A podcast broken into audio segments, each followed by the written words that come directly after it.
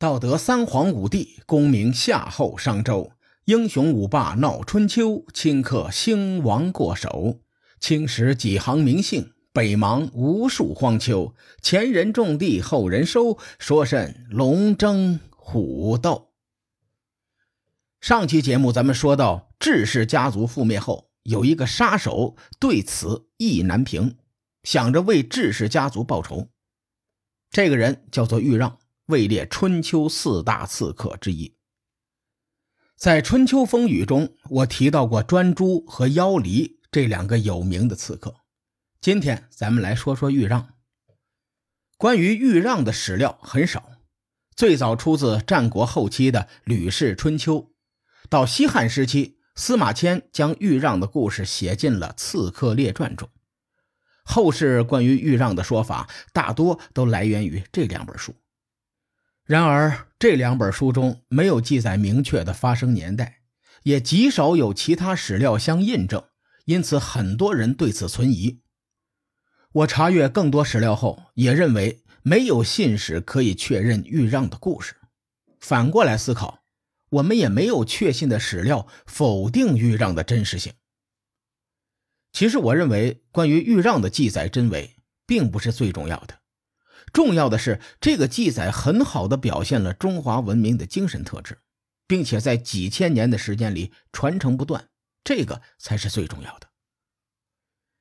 据《史记·刺客列传》记载，豫让是土生土长的晋国人。最开始，他在范氏和中行氏手下混口饭吃，一点名气都没有。范氏和中行氏两大家族在晋国内乱中轰然倒塌。豫让就跑到了智襄子手下混饭吃。令豫让万万没有想到的是，智襄子对他是一见倾心，非常看重和宠信豫让。书中的原文是“甚尊宠之”，我怎么和你形容呢？那真是后宫佳丽三千，偏偏宠他一人，就宠他，就宠他。晋阳保卫战后，智氏家族覆灭。赵襄子最痛恨智襄子，于是他将智襄子的头涂上漆，制成喝酒的酒器。在这个动荡时期，豫让逃到山中，说：“士为知己者死，女为悦己者容。智襄子视我为知己，我一定要替他报仇，否则我死不瞑目。”士为知己者死，女为悦己者容的原文就出自《史记·刺客列传》中叙述豫让的文章。如今智氏家族覆灭，豫让凭一己之力想要报仇，自然是难如登天。于是他想了个办法，豫让改变姓名，冒充服刑人员，混到赵襄子家中清扫厕所。此时，他身上携带匕首，想趁赵襄子去厕所回应大自然召唤的时候下手刺杀。赵襄子去厕所时，突然心头一跳，莫名其妙的非常心慌。他察觉事情不妙，难道说有变态想要偷窥我拉臭臭吗？我一定要调查清楚。于是他抓住扫厕所的人审问，这个人。正是豫让，而且豫让身怀凶器，口中高呼：“我要为智襄子报仇。”赵襄子身边的侍卫听到有人说要刺杀主公，大惊失色，掏出刀子准备把豫让乱刃分尸。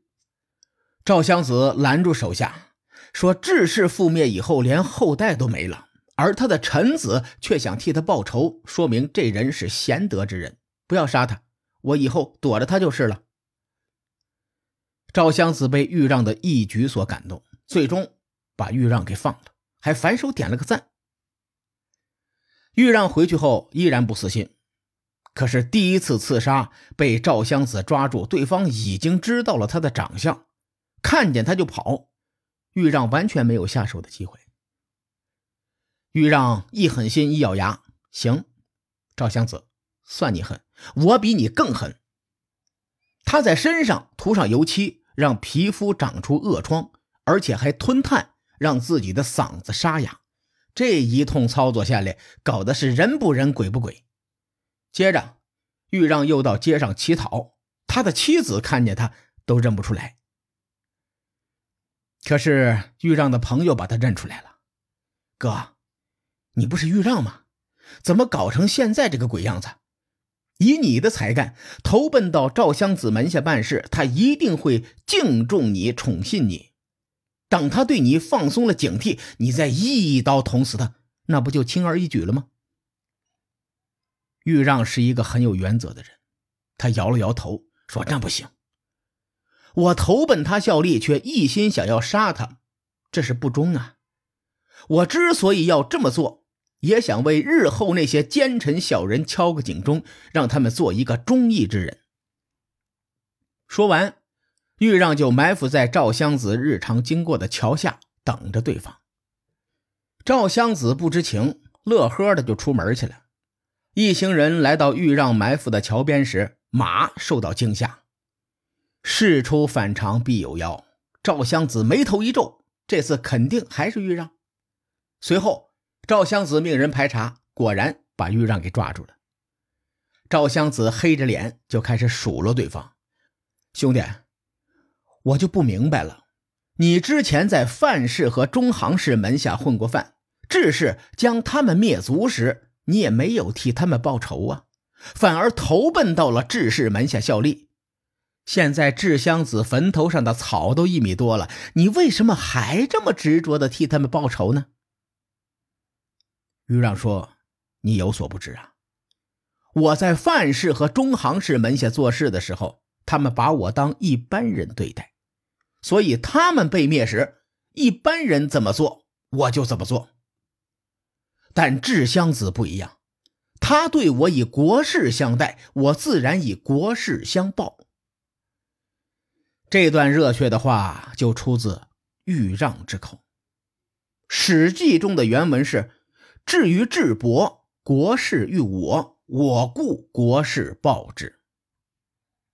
赵襄子听完很激动，长叹一声：“唉，豫让啊，豫让，你为智襄子尽忠，成就了你的名声，而我之前放你一马，已经仁至义尽了。你要知道，我不是放马的，我这次不能再放过你了。”豫让连连点头。说对对对，我知道你是一个贤明之人。今日之事，我难免一死，但我希望能够得到你的衣服，击打一下，以表达我誓死报仇的决心。如此一来，我便是死而无憾了。当然了，这是我的奢望，我不能逼你答应，但还是期待你能考虑一下。赵襄子眼泪当场就下来了。什么叫做忠？哪个叫做义？豫让这是在用生命谱写了一曲忠诚的赞歌。来人，快快取我的衣服来，给他。豫让得到衣服后，拔剑就是在上面一顿疯狂的输出，各种劈，各种砍。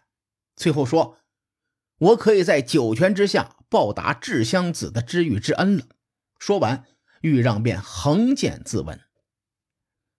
以上的故事就说完了。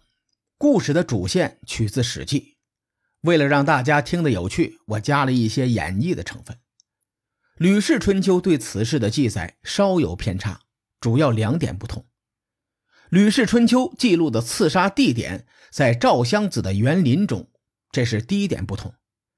第二点是豫让关于以国事相报的言论是对他朋友说的，而不是对赵襄子说的。很多人读历史是觉得读史可以明志，又或者以史为鉴可以知兴替。我个人认为，读历史不仅仅是读故事，更是读一种文化和历史观点。我个人很喜欢豫让，豫让身上的侠义精神是我们中华文明特有的精神财富。侠义从来不是讲哥们义气，一起出去街头斗殴。